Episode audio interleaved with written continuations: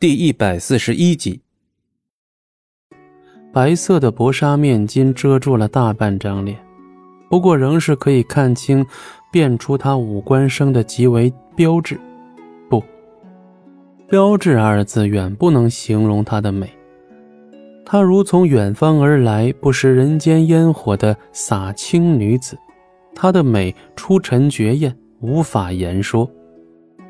胜雪的白衣将她极好的曲线显现了出来，纤纤玉手儒雅的交叉放在平坦的小腹旁，眸如弯月，带着点点笑意。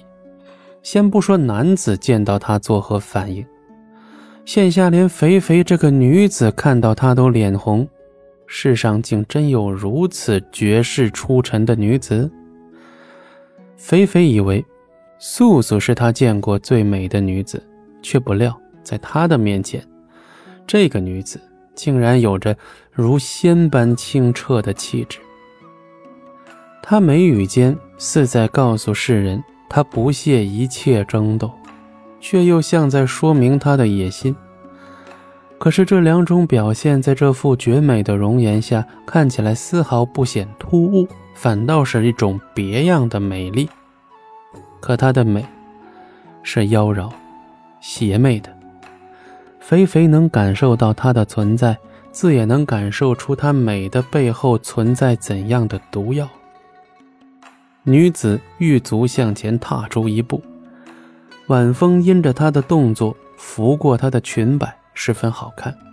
肥肥站在原地无法动弹，她害怕。女子眼中笑意始终存在。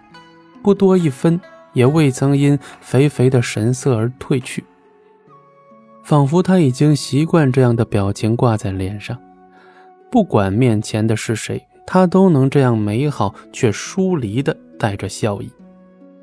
下一瞬，女子的薄唇微起，悠扬好听的声音从她的口中发出：“你怕我？”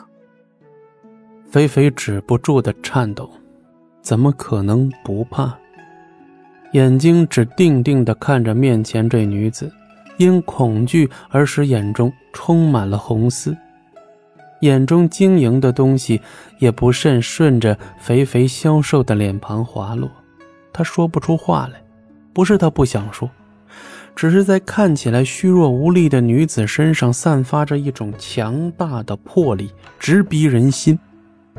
因这种压力，肥肥竟一句话无法从嘴里道出。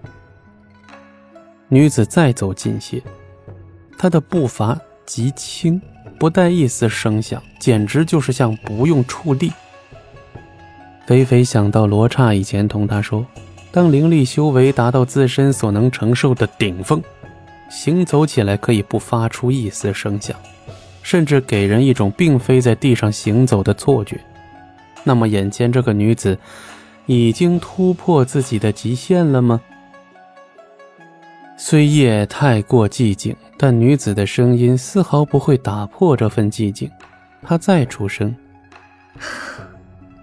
可怜的孩子，让我来带走你的伤痛，可好？”说话间，他已经行至肥肥跟前，用他洁白无瑕的纤手。